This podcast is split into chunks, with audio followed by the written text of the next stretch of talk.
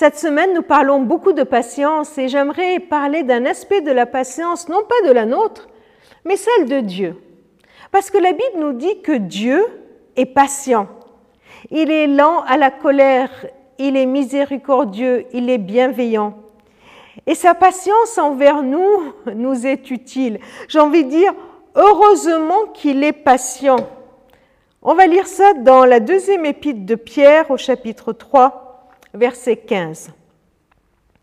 Considérez que la patience de notre Seigneur vous offre l'occasion d'être sauvé, ainsi que Paul, notre très cher frère, vous l'a déjà écrit avec la sagesse que Dieu lui a donnée. Autrement dit, si Dieu n'était pas patient envers nous, nous n'aurions pas pu être sauvés.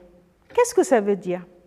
Ça veut dire que Dieu qui a manifesté sa grâce envers nous, qui a donné son Fils à la croix pour que nous soyons sauvés, eh bien, nous a révélé cela, nous a manifesté cela, nous a annoncé sa grâce, et là, juste après, il use de patience.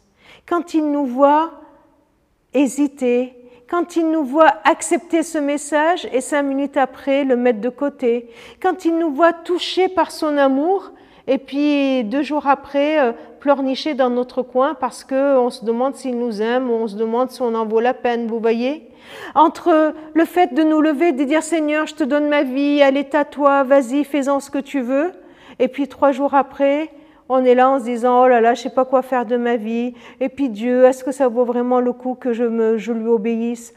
Il nous voit chanter Seigneur, tu es le roi des rois, tu es mon Seigneur, tu es mon maître, je me donne à toi. Et puis quelques jours après, désobéir à ses ordres, ne, ne pas faire attention à ce qu'il dit, mépriser les conseils qu'il me donne et faire le contraire de ce que sa parole nous dit. Alors heureusement, Heureusement que le Seigneur use de patience envers nous. Il le fait pour nous sauver. Il le fait pour notre salut. Alors aujourd'hui encore, le Seigneur est patient, un peu comme le Père dans la parabole du Fils prodigue, qui attend patiemment le retour de son enfant.